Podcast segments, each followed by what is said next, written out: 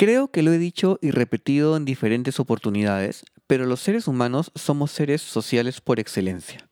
En esa natural forma de relacionarnos se van formando vínculos afectivos y dentro de esos vínculos afectivos, obviamente no en todos, se van formando vínculos sexoafectivos. Y es aquí cuando debemos empezar a hablar de modelos relacionales. Con el paso de los años y el desarrollo de la sociedad, que como consecuencia trae la flexibilidad de algunas culturas, ya se permite hablar de relaciones afectivas o sexoafectivas distintas al modelo relacional monógamo, dando paso a una serie de modelos relacionales no monógamos como los swingers, las relaciones abiertas, la anarquía relacional, el poliamor, por mencionar solo algunos. Fue este último el que más llamó mi atención y decidí investigar para compartir con ustedes algo que nadie nunca me dijo. ¿Qué es el poliamor?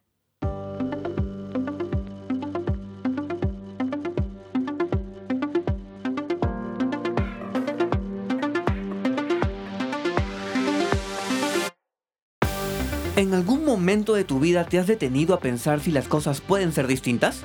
¿Te has detenido a buscar nuevas opciones y ver la manera de recorrer nuevos caminos? ¿Qué tal si lo haces en este momento? Soy Marco Antonio Pareja y te doy la bienvenida a Nadie me dijo. Quiero decirte que hay muchas cosas que aún nadie te ha dicho y que si en algún momento las pensaste pero nada cambió, es tiempo de que las escuches de nuevo.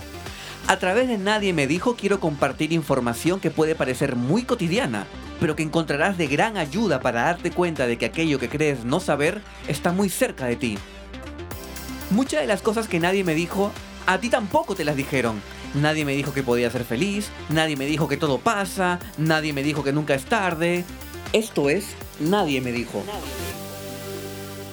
Me atrevería a decir, me atrevería a decir no tengo ahora en mente el nombre de cada uno de los episodios que ya he grabado porque creo que, no sé, este, a este episodio le voy a dar un, feeling especial porque es el episodio número 20.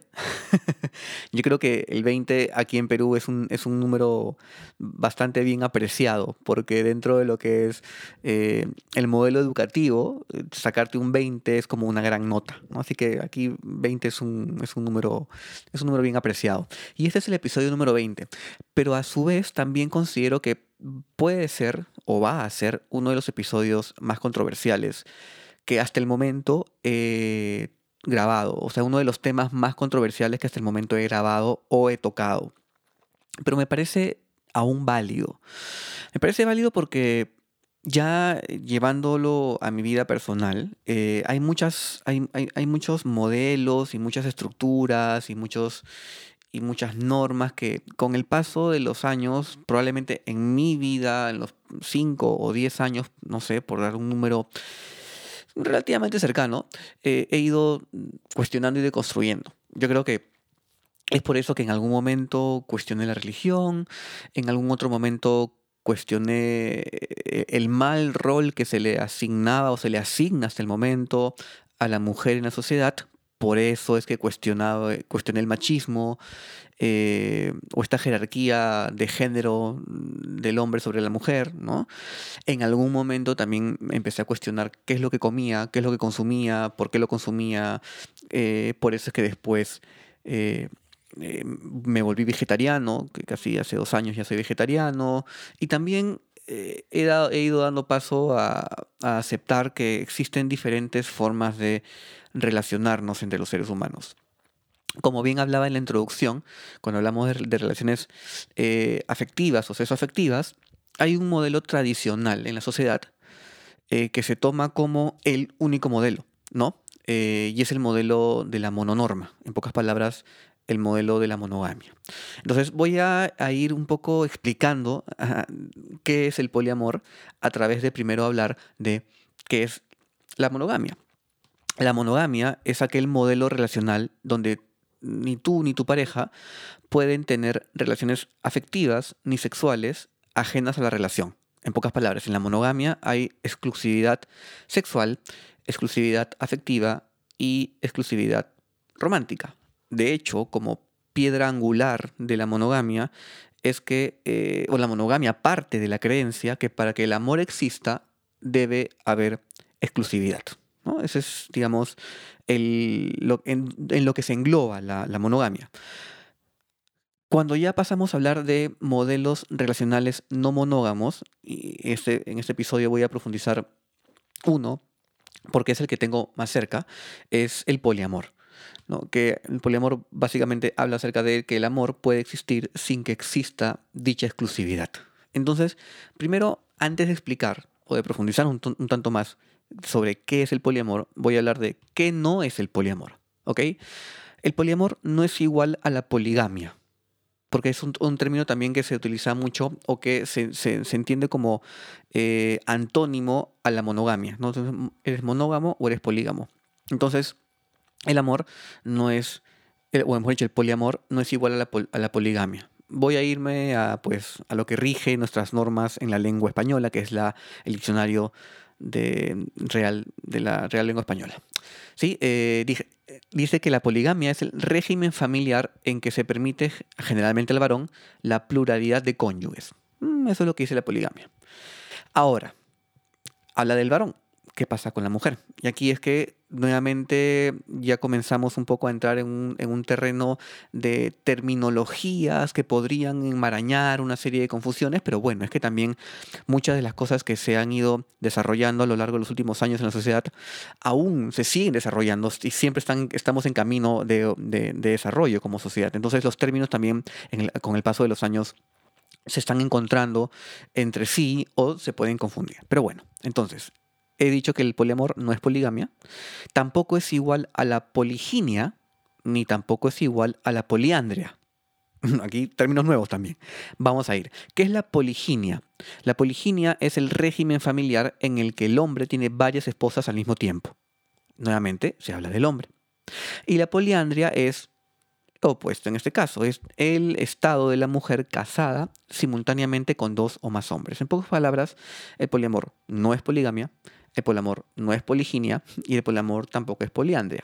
¿Qué tampoco no es el poliamor? El poliamor tampoco no es una relación abierta. ¿Qué es una relación abierta?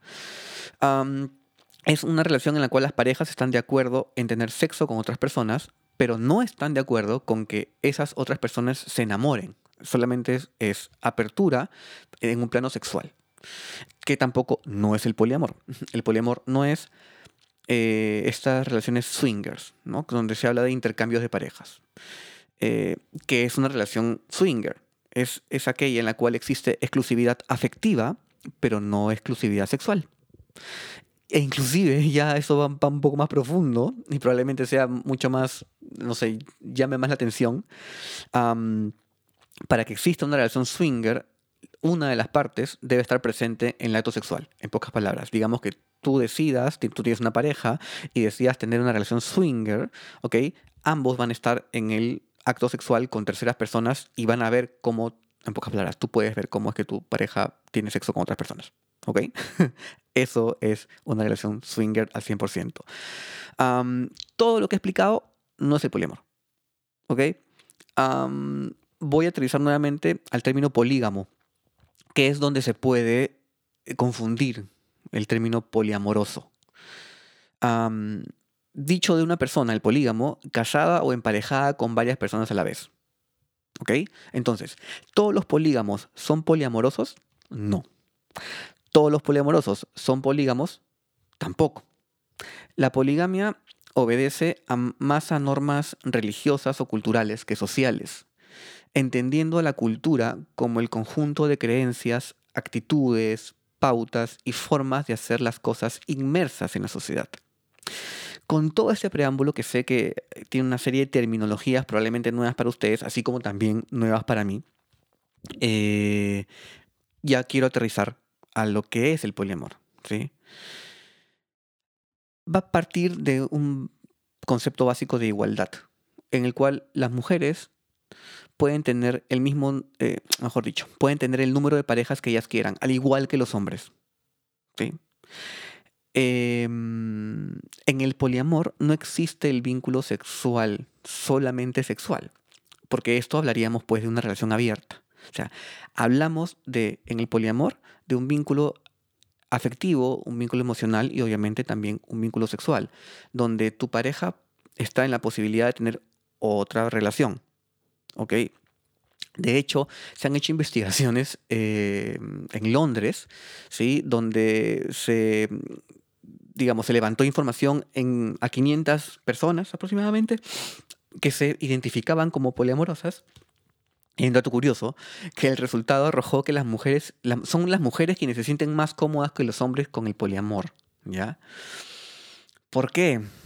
Habría que analizarlo y eso también como que es contenido para otro episodio del podcast pero hay más comodidad en las mujeres a pensar en el poliamor que en el hombre. Yo creo que también parte por un tema de género y de esta idea errónea de posesión de la pareja eh, o estas relaciones jerárquicas que establecen ciertas parejas donde el hombre tiene eh, un dominio emocional inconsciente a veces sobre la mujer, ¿no? Entonces, también obviamente yo sé que para, para, los hombres particularmente puede ser mucho más chocante pensar en que su pareja tenga otra pareja. O sea, aquí es, hablamos de otro tema.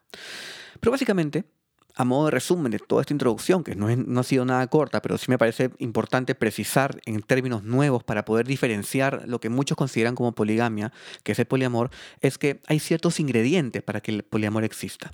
Por ejemplo, es que deben, deben, eh, deben ser relaciones consensuadas. Voy a poner un ejemplo lo más sencillo y simple posible. ¿sí? Las triejas. ¿Qué es una trieja? Una trieja es una relación poliamorosa de tres personas. ¿sí? Digamos, con este ejemplo, que es el más simple, porque pueden haber relaciones poliamorosas de más de tres personas, pero voy a dejarlo solamente en trieja. ¿ok? Las relaciones son consensuadas. En pocas palabras, todas las partes están en conocimiento de que existe una relación poliamorosa hace poco hablaba del tema con alguien y me decía, ah, entonces eh, la, segunda persona es el amante. Y yo le explicaba en todo esto que estoy un poco inmerso e investigando sobre el tema, digo, no, porque si tú hablas de un amante en una relación, estás basándola en un modelo monógamo de relación. Entonces tienes que abrir un poco más el espectro de análisis y aceptar que probablemente pueda existir una tercera persona en una relación porque la estás viendo desde el poliamor y no desde la monogamia. ¿sí? Ah, entonces ¿Qué más me han, comentado acerca del tema? Ah, entonces eh, hay infidelidad. Y no, no hay infidelidad porque nuevamente la infidelidad, cuando existe una tercera o más personas en una relación de dos, se está planteando desde un modelo monógamo. En una infidelidad no es una relación consensuada. Eso quiere decir que la persona voy a ser, en este caso, voy a seguir planteando un modelo monógamo. La, relación a que ha, la persona que ha sido infiel no le está comunicando a su pareja que está haciéndole infiel. Y aquí paso no solamente a hablar de relaciones consensuadas, sino de que en el poliamor existe, existen relaciones éticas, donde al tú comunicar con honestidad, empatía, que también son otros ingredientes de la, del poliamor, estás comunicándole a la pareja con la cual estás o a la relación que tienes en este momento que va a ingresar una tercera persona a la relación. Yo sé que puede ser muy complejo de entender. De hecho, en este punto, para mí también romper la idea de que yo tenía como una unidad, o sea, unidad de dos personas para formar una relación, eh, resulta complejo. Pero si hablamos de comprender también que las cifras de infidelidad siguen subiendo a lo largo de los últimos años, podemos también entender que en la naturaleza del ser humano, ¿ok? Es importante también entender eso. La naturaleza del ser humano no es lo que la sociedad enmarca como la naturaleza del ser humano, ¿sí? Em, el ser humano en su naturaleza no es monógamo, sino, por ejemplo, no existiría la infidelidad. O tampoco te atraería otra persona estando en una relación de pareja. Pero bueno, hay ciertos marcos sociales, legales inclusive, que determinan lo que debe ser una relación de dos personas. Pero bueno, eh, para no seguir un poco complejizando este, este episodio, eh, hablaba de los ingredientes, ¿no? Tienen que ser relaciones consensuadas, tienen que haber consentimiento por todas las partes, porque hay honestidad en, las relaciones poliamorosas, son relaciones éticas donde realmente se vela y se cuida a todas las partes. Eh, no hablo solamente a nivel sexual, sino también hablo, hablo, también a nivel emocional, hablo también a nivel afectivo. Hay mucho de lo que es la responsabilidad afectiva. De hecho, creo que yo es el pilar de una relación poliamorosa, que debiese ser el pilar de todo tipo de relación, pero más aún en las relaciones poliamorosas, ¿no? La responsabilidad afectiva, de la cual ya he hablado en el episodio anterior o en hace dos episodios. Este, y por ende también tiene que haber muchísima, muchísima comunicación para que pueda existir la relación ética, para que pueda existir la relación con consentimiento, para que pueda existir también las relaciones consensuadas. Tienen que haber acuerdos. Es, es, es importante aquí aterrizar en que si tú tienes una relación poliamorosa, voy a, seguir planteando el ejemplo de las triejas, solamente tres personas en la relación poliamorosa, que tú tengas con eh, tu relación A una relación en particular no quiere decir que tú tengas con la relación B la misma, el mismo tipo de relación, porque son dos personas completamente distintas. Realmente son dos relaciones completamente distintas, ¿sí? Entonces, eso hace que se plantee la importancia trascendental de la, de la responsabilidad afectiva, de la comunicación abierta, pero sobre todo el tema de la honestidad y la eh, relación ética. estuve un poco buscando qué onda en el Perú ¿no? ¿Qué onda en el Perú eh, con el poliamor? Y eh, hice una búsqueda en los últimos 12 meses, ¿sí? Ha sido curioso porque en los últimos 12 meses se ha incrementado en Google la búsqueda del término poliamor. De hecho, se ha incrementado en un 150% aproximadamente. Pero lo que más me llamó la atención, de lo que más me llamó la atención, fue que no es Lima, que es la capital del, del Perú, la, la, la, región o el departamento donde más buscan qué es el poliamor.